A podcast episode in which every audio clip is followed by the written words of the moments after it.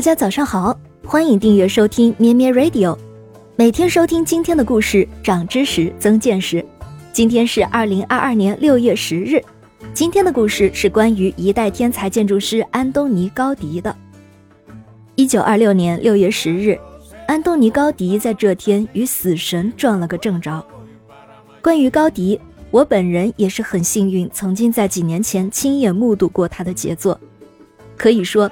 整个巴塞罗那就可以被称作高迪之城，米拉之家、巴特罗公寓、奎尔别墅、休达德拉公园、古埃尔公园等等，高迪的作品存在于巴塞罗那的每一处，而至今尚未竣工的圣家堂更是像一个传奇，留给世人遗憾与期待。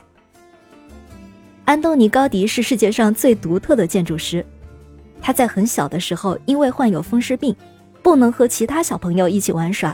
只能一人独处，反而让他把时间花在观察大自然上。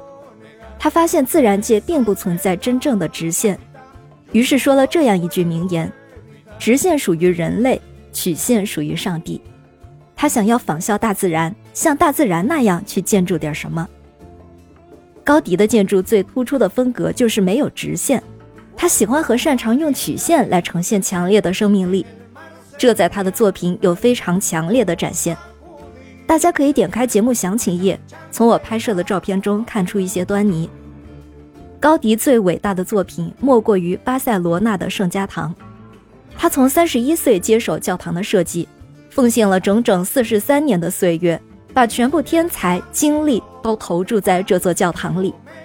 但是在他去世时，圣家堂并没有完成。如此天才和伟大的高迪，他的离世却显得有些荒诞和猝不及防。一九二六年六月十日，巴塞罗那举行有轨电车通车典礼，全城喜气洋洋，装饰着彩旗、鲜花的电车在欢快的乐曲声和雷鸣般的掌声中开动了。此时，高迪一如往常从圣家堂工地走出来，一边走一边低头思考着工程细节问题，完全没有看到一辆电车朝他开来。高迪在年轻时是一位穿着讲究的时尚人士。但是自从接手圣家堂后，一心投入工作，不再注重外貌。